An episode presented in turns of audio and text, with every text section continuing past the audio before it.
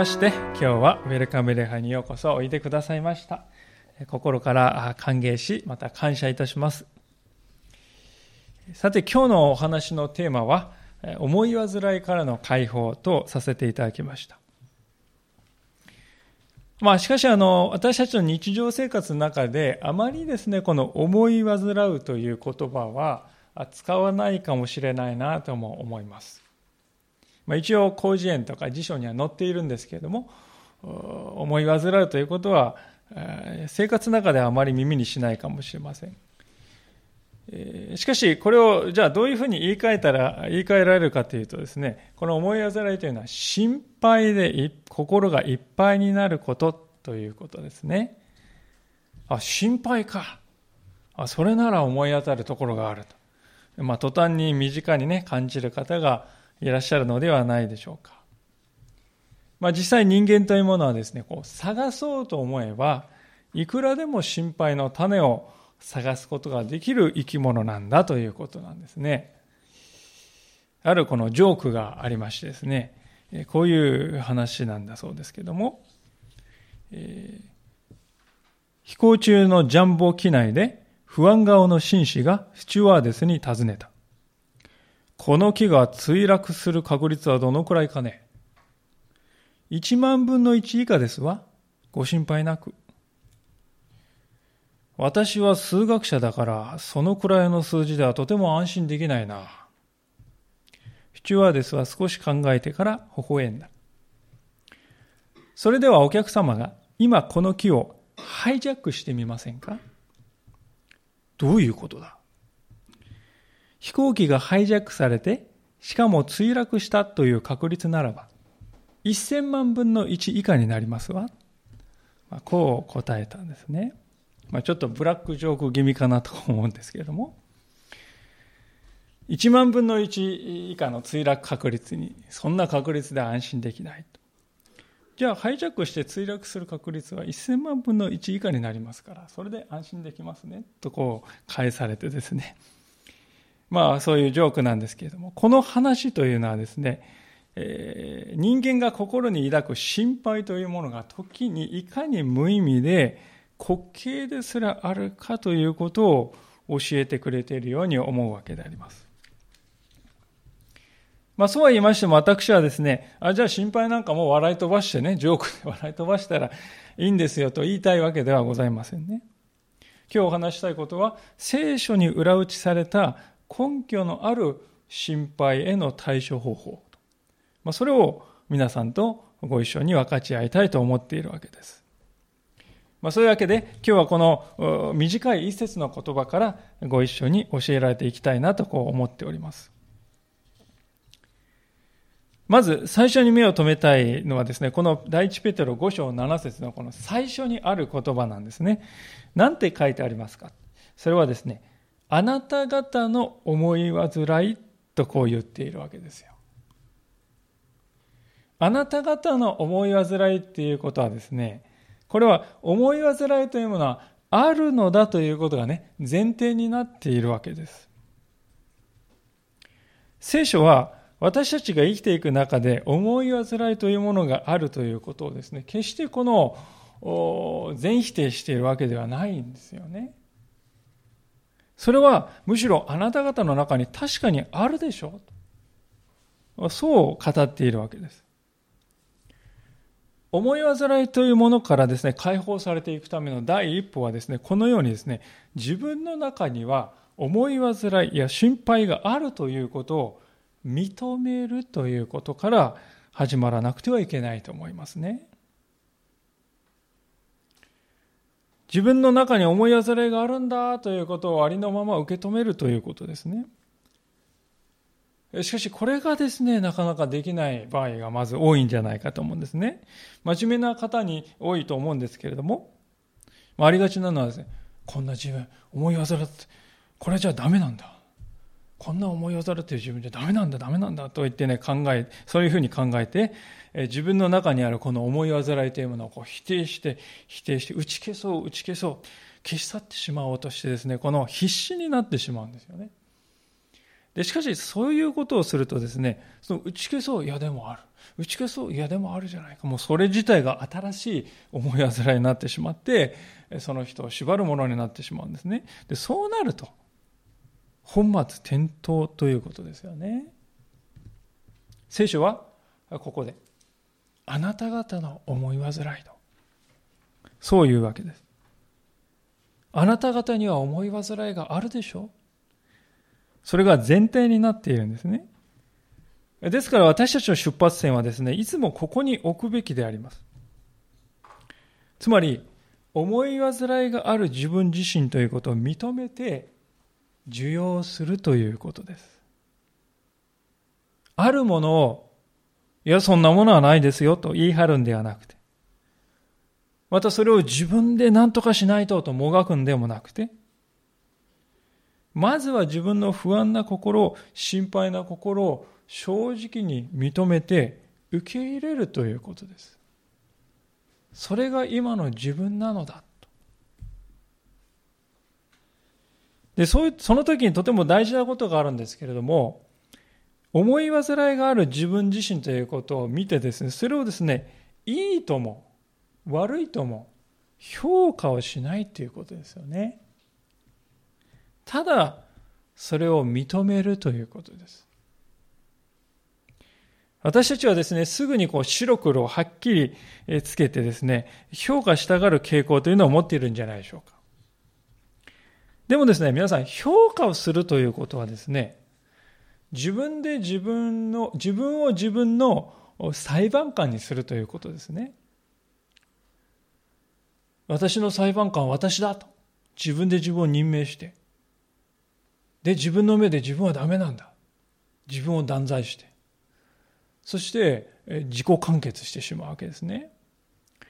実に多くの人がこの罠にはまって苦しんでいるように私には思われます。受容するということは、そういうことではなくて、自分を受け止めるということです。自分で自分を裁くことで自分自己完結してしまわないで、まず現状を、現状の自分というものをそのまま受け止めるということです。それは言い換えるとですね、自分を偽らないということなんですよね。自分の真実の姿を隠さないで認めるんです。これじゃダメだとか、いや、これでいいんだとか評価をしないで、あるいはもう自分はこんなんではどうしようもないんだと断罪もしないで、あるいはまたかといって、いや、自分はこれでいいんだって無理に納得させようともしないで、ただ受け入れるということですね。すべてはここからこう始まっていくということなんです。ある人はしかしここでつまずくようであります。自分のこの現状というのはありのまま受け止めて受容するというところがなかなかできないんですよね。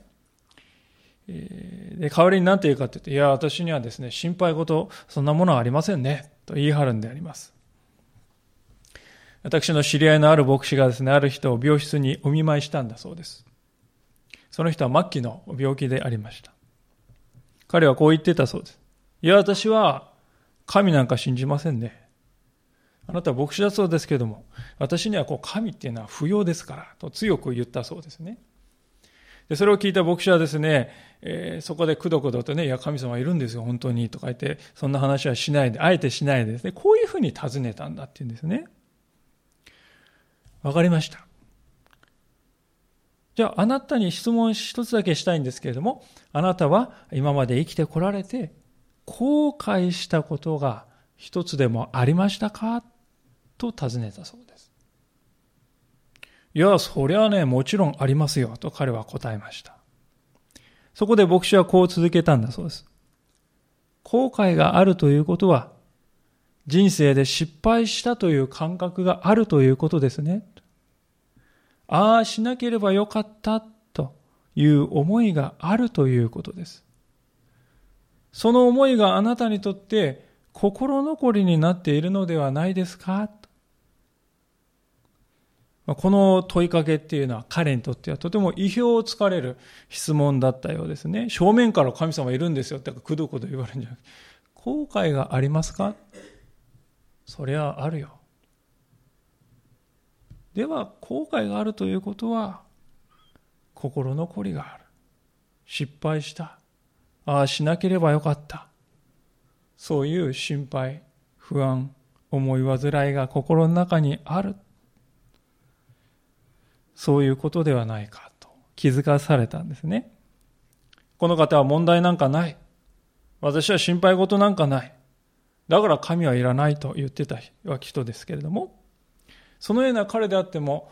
私は人生において一度も後悔したことがありませんとは決して言えなかったんですよね。実はこの方も他の人と同じように心の中に思い煩いや不安というものを抱えていたのです。ただそういう自分というものを受容していなかったということです。自分で自分を勝手にですね、裁判官にして、あなた無罪。まあそういうふうに判決を下して納得しようとしていたということですね。で、いくら自分で自分を裁判官にして無罪をですね、言ったとしても、本当にそれで心に安らぎが来るかというと、来ないんですよね。密かな後悔の思いが心の中にあって、でも認めたくない。強がってしまっていた。しかしこの時からこの方は本当にそういう自分を受け止められるようになっていったということですね。そして牧師の話に耳を傾けられるようになっていったんだという話を私は知り合いの牧師から聞いたわけです。思い煩いがあるという自分、それをいいとか悪いとか、そういうふうに言わないで、それは今の自分なんだと正直に受け止めるということ。そこからですね、解放というものが始まっていくんだということを、まずはしっかり覚えたいと思うのです。まあ、そういうわけでですね、この思い煩いからの解放という今日のこのテーマの第一歩を踏み出したわけでありますけれども、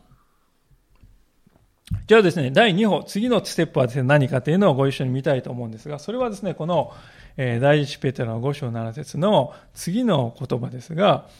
その思い煩いを神様に委ねるということですね。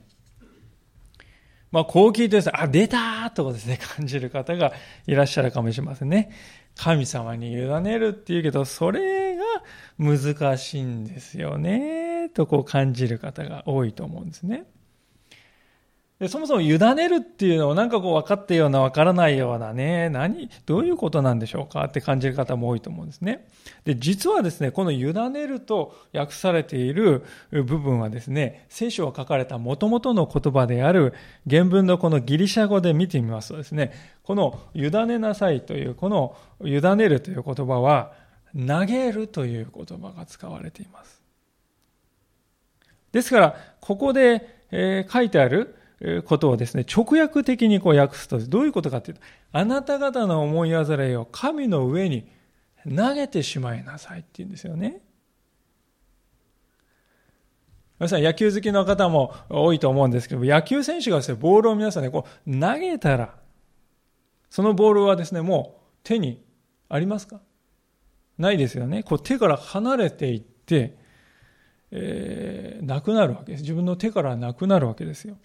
投げるってそういうことですよね。えー、手から離れないと投げたことにならないのであります。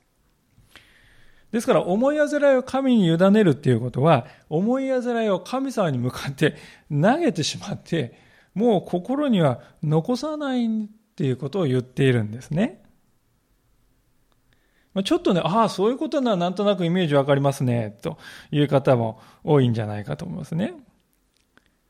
まあ、しかしその一方で、いや、まあ、そうは言ってもね、そう、どうしてもそれができないんですよね。思いやぜら投げることができないんですよって、そういう感じる方も多いんじゃないかと思うんですね。で、じゃあ次に私たちが考えたいことは、なぜ私たちがね、思いやぜらを神様に向かってこう投げることができないで、自分の手の中でこう握って続けてね、ぐーっとこう握り続けて投げられないかっていうこと。その理由をですね、ちょっと考えたいと思うんですけども、二つのことが考えられると思うんですがね。まず第一のことはですね、私は思い煩いをやめることなんてできないって思い込んでいる場合ですね。投げられない絶対手から離れないんですよ。私にはそれをやめることは、思いやずれやめることはできないんですよ、と。そういう場合です。心配でですね、私は人生が心配でしょうがないんです。いろいろなことは不安でたまりませんという人にですね、えー、じゃあその心配をやめてみたらいかがですか？っていうふうに尋ねてみると。皆さん尋ねたことあるでしょうか？多分ですね、十中八九ですね、え？そんなことはできないんですよ。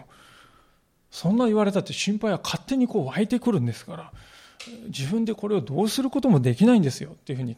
答えが返ってくることが多いんではないかと思うんですね。まあ、万有引力、物をこう落とすと、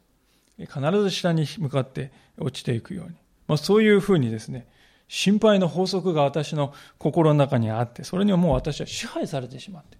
どうすることもできないんですよと。そういうふうに考えているわけですよね。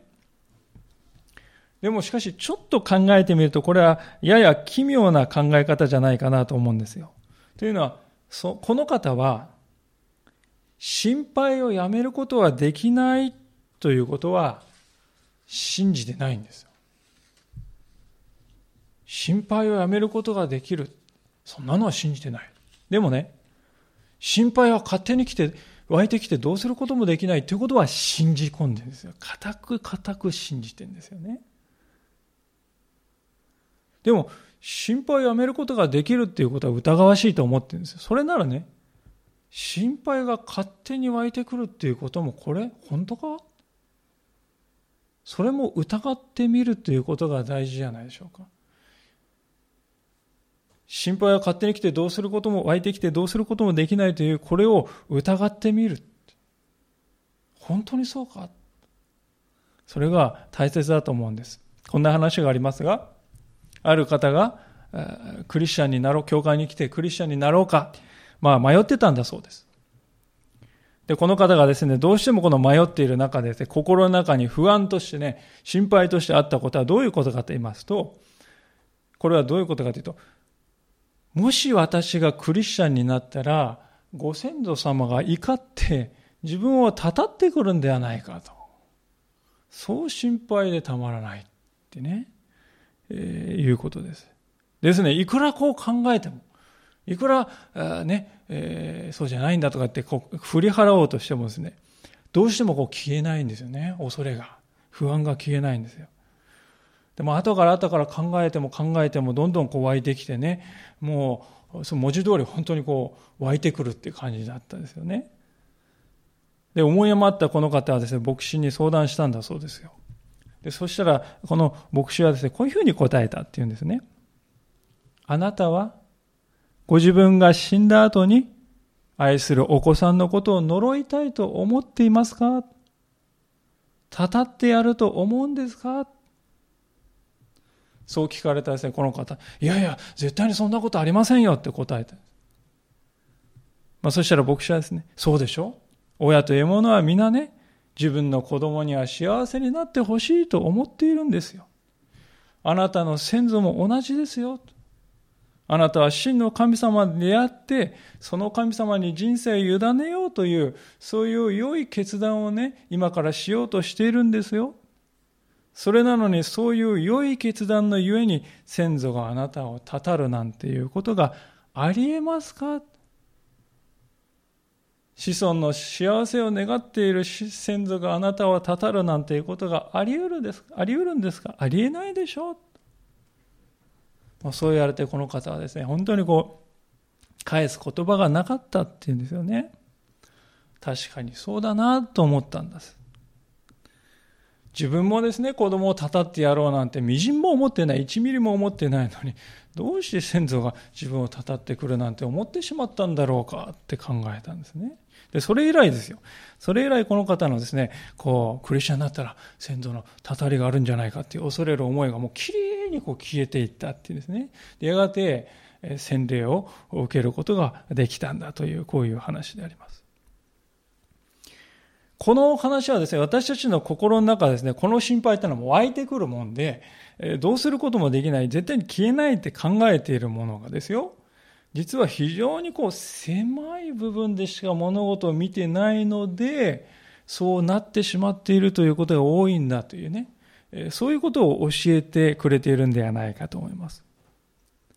実際この方のように、あれだけ思い悩んでいたことが、たったですね、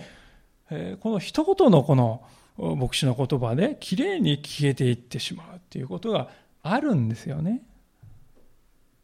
ですから、思い切ってですね、発想の転換というものをしてみるということです。もう思いざれは心配湧いてきてどうすることできない。そうか？本当にそうなの？発想の転換はできるんじゃないの？イエス・キリストはまさにそういう発想の転換があの実例ということをですね、え、語ってくださる箇所があるんですけれども、えー、この聖書のちょっと前の方を見ていただきたいんですが、こう新約聖書のマタイの福音書の6章というところですが、えー、新約聖書の77ページになります。あ、ごめんなさい。ちょっと間違えましたね。それマルコを開いてました。えー、と10ページですね、失礼し10ページ、11ページになります。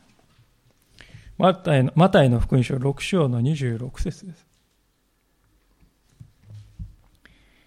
お読みいたします。マタイの福音書の6章の26節ですね。11ページですね。お読みします。空の鳥を見なさい。種まきもせず、借り入れもせず、蔵に収めることもしません。それでもあなた方の天の父は養っていてくださいます。あなた方はその鳥よりもずっと価値があるではありませんか。あなた方のうち誰が心配したからといって少しでも自分の命を伸ばすことができるでしょうか？なぜ着るもののことで心配するのですか？野の花がどうして育つのか？よく考えなさい。働きもせず、紡ぎもしません。しかし私はあなた方に言います。映画を極めたソロモンでさえ、この花の一つほどにも装っていませんでした。まあ、ここには二つのものが出てきますね。空の鳥と野の花と。もうここ自然の豊かな、この尾崎古川であるどちらもありふれたものですよね。えー、空の鳥とか野の花とかもう無数にありますからね。えー、普段気にも留めないことが多いんじゃないでしょうか。しかしね、ここでイエス様、止めなさいって言うんですよ。目を止めなさい。目線を変えなさい。発想の仕方を変えなさいって言うんですよね。あ、そうか。まあそうすると分かってくることがあるんですね。鳥や花は明日俺どうやって生きるんだろうかなんて心配してるだろうか。そういえばそうだなと。ある説教者がですね、次、そのことを次のように記していた箇所がありました。たとえどうしても苛立ってしまうのを感じるとしても、あなたが苛立つことが一体何の役に立つだろうか。空の鳥は、冬の時期に枝の上でむっつりと塞ぎ込んでいれば、その分だけ多めに食べ物が得られるだろうか。あるいは自分を創造された神に向かってカーカー泣いたり、ギャーギャー叫んだりすれば、そうなるだろうかでは、あなたがカーカー泣き始めるとしても、それで何の得をするだろうかあなたが愚痴を言ったからといって、身の丈に一尺でも、いや、一寸でも加えられるだろうか？雨が降らない場合、百姓が苛立つことによって雲が集まったり、彼の牧草牧草地に梅雨を注ぎ出したりするだろうか？雨が降りすぎるような気がする場合、農夫がぶつくさ言うことによって、天の瓶に蓋がされるだろうか？あなたの取引に活気がなくなるとき、あなたがつぶやいたからといって、それが活況を停止始めるだろうか？もしあなたの商売が何の利益も生まないとしたら、あなたが不平を言うことによって何らかの利益が得られるだろうか？このように気をもむのはつまらぬことである。そこからは何の良い結果も生じない。それゆえ、イライラした思い煩いは不必要であるのと同じくらい無駄なことである。まあ、こう言っております。そうではないかと思うんですね。思い煩いから良いものが生まれるだろうか。いや、何一つ良いものを生み出さないのではないかと思うんですね。もう心配でたまらないという人が急に営業成績をですね、伸ばすということは聞いたことがありません。思い煩いにですね、本当にとらわれている人が、対人関係で絶好調になるということは絶対にありえないことです。思い煩いというものは常に私たちの人生にとってブレーキをかけていきます。後ろから私たちを引っ張るですね、この重りになっていきます。であるとすれば、思い煩いはもうやめることはできないんだ。そう信じ込むということを、そのことをですね、まず神様に向かって投げてしまうべきではないでしょうか。さて、これまで思い煩いを神様に委ねなさいと言われて、いや、それができないとね、その理由の第1番目を見てきましたけれども、ここで第2番目の理由に進みたいと思うんですけども、それはですね、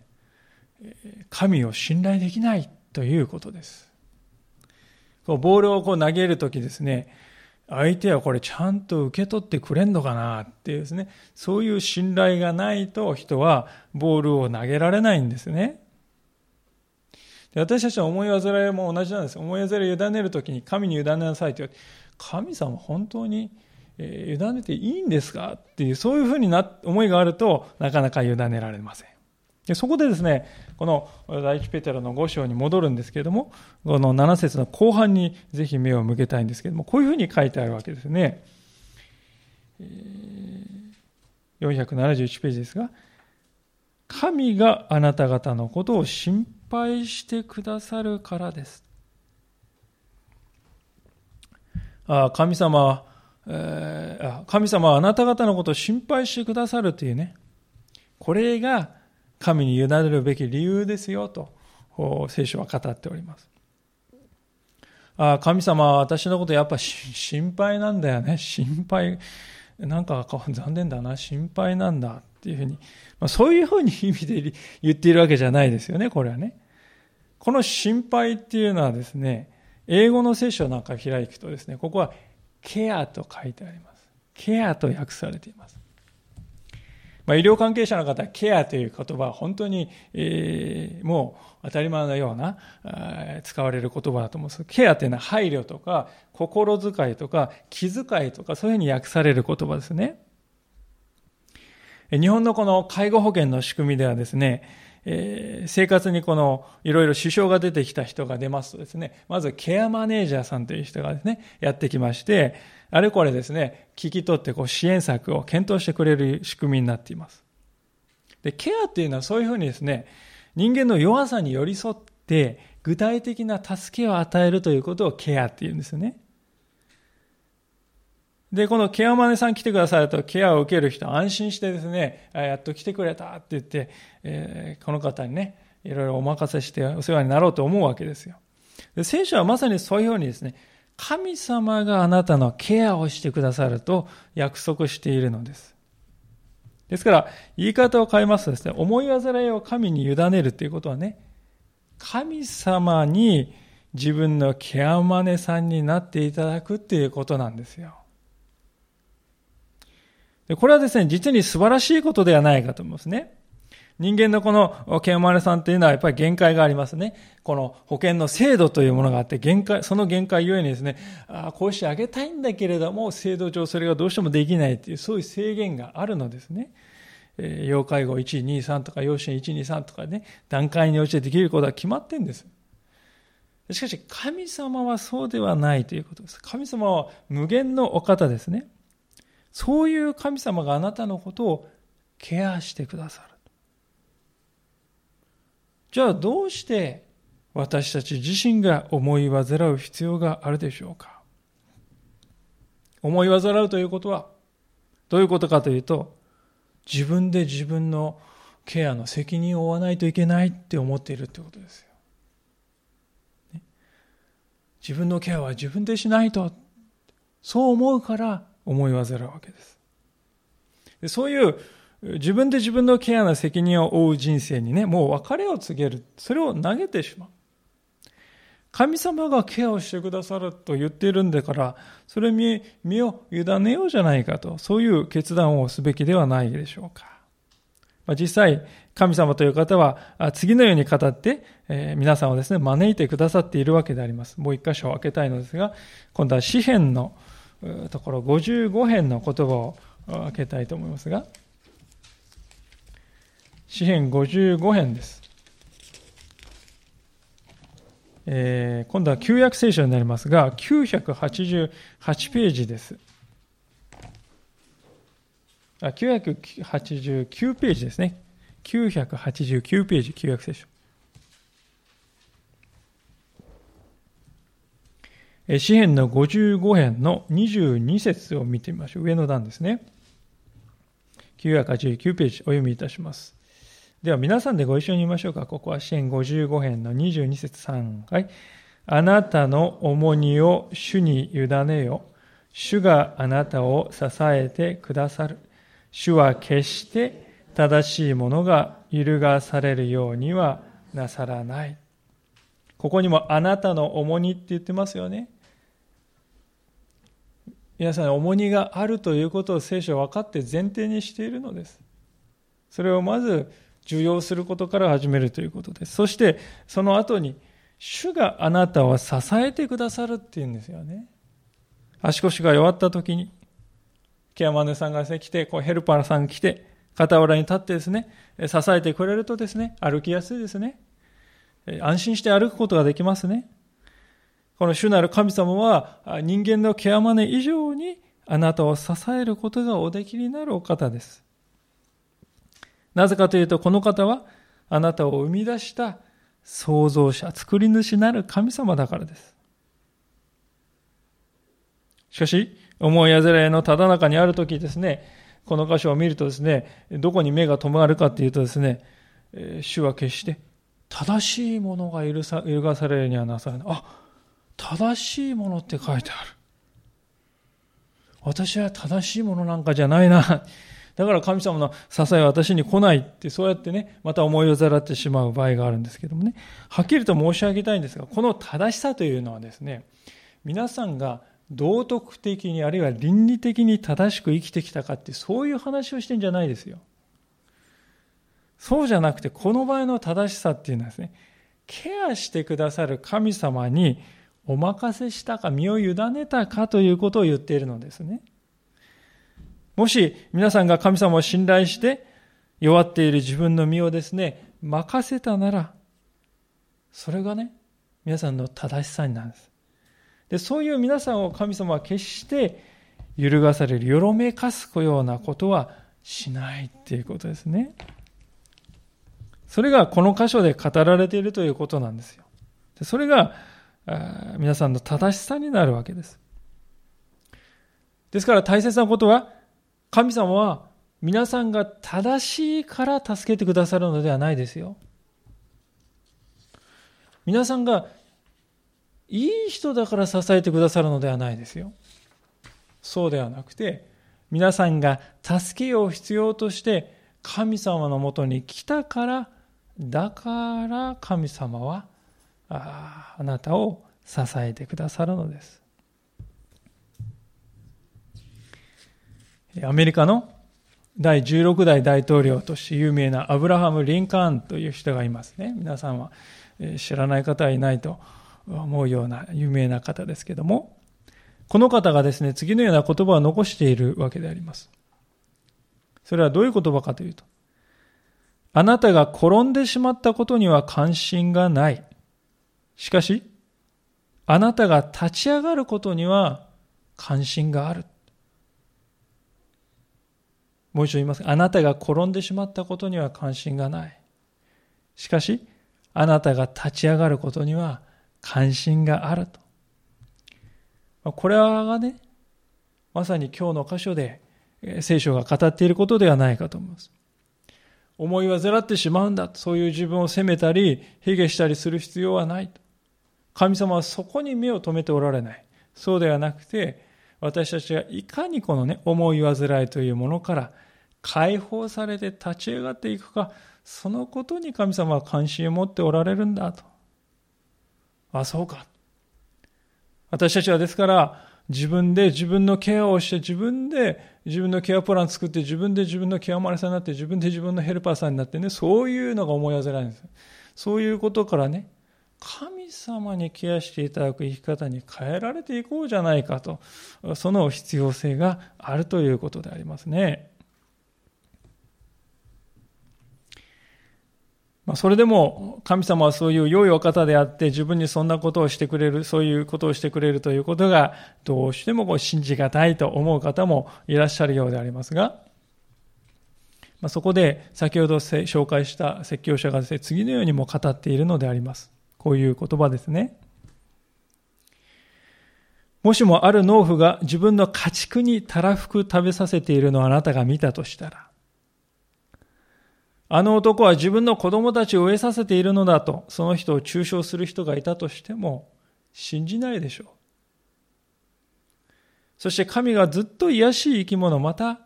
ご自分が形作った野の獣にすら食物を与えておられるのを、あなたが見ている限り、神はご自分の子供たち、つまり皆さんですが、私たちですが、神はご自分の子供たちに気を使ってくださると確信してよい。それゆえ、苛立たしい思い煩いは不必要なのであると。な、こう言うんですね。種もまかず、借り入れもしない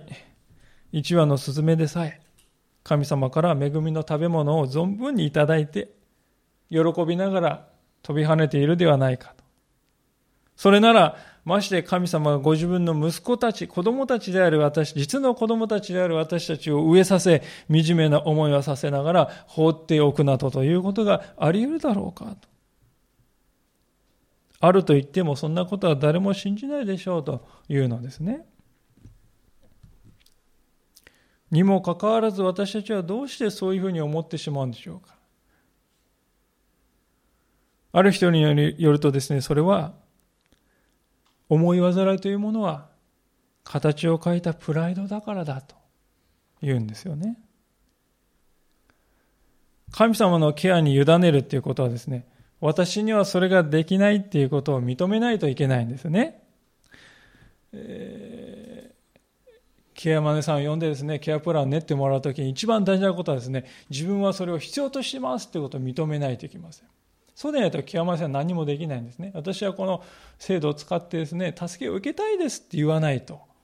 助けをね、え、受けることはできない。無理やり、え、ケアすることはできないんですね。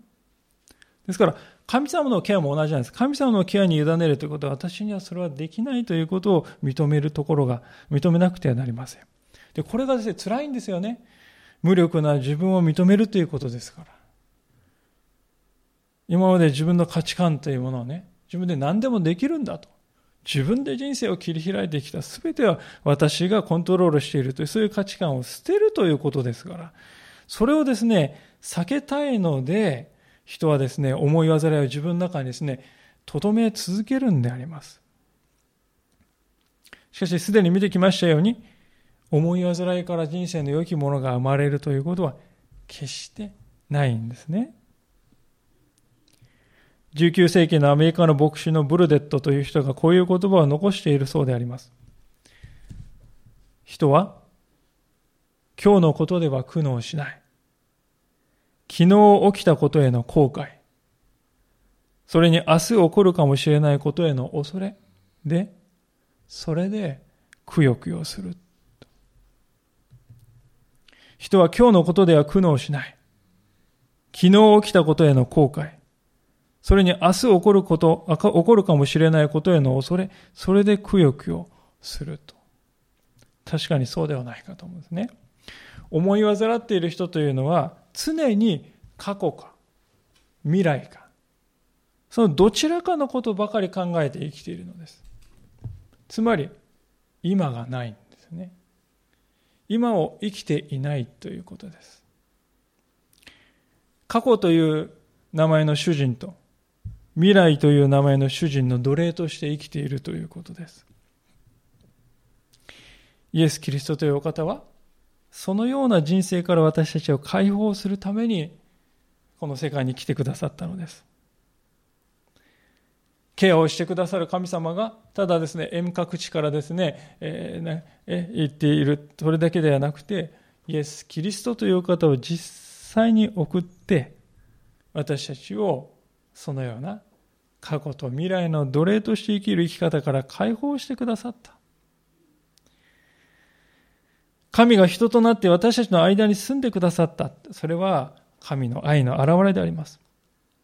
それ自体神様のケアというものがいかに素晴らしいものであるかということを表しているように思うんですね。最後に一箇所聖書を開いて今日のお話を終わりたいと思っているのですけれども、今度はまた新約聖書ですが後ろの方になりますけれどもピリピ人への手紙の4章の7節から8節であります。399ページですね。4章の6節ピリピの4章の6節をお読みします。ピリピ人へ手紙399ページ、新約聖書後ろの方で399ページになります。フィリピ人へ手紙4章の6節から7節ですね。ここをそれでは最後に皆さんでご一緒に読みたいと思います。ピリピ4章の6節から3回、何も思い煩わないで、あらゆる場合に感謝を持って捧げる祈りと願いによって、あなた方の願い事を神に知っていただきなさい。そうすれば、すべての理解を超えた神の平安があなた方の心と思いをキリストイエスにあって守ってくれます。ありがとうございます。いかがでしょうか、皆さん。今日思い煩いをこれ以上買い続けているということをやめて、一切を神様に向かって投げてしまおうではありませんか。手の中にボールを握り続けているのではなくて、手から離して神様に投げてしまおうではありませんか。今までは自分で自分のケアに責任を持たないといけない。自分を自分のケアマネにしてきたそういう生き方をもうやめて神様が私をケアしてくださるそのケアに身を委ねて生きていこうと心に定めてはいかがでしょうかご一緒にお祈りをしたいと思います。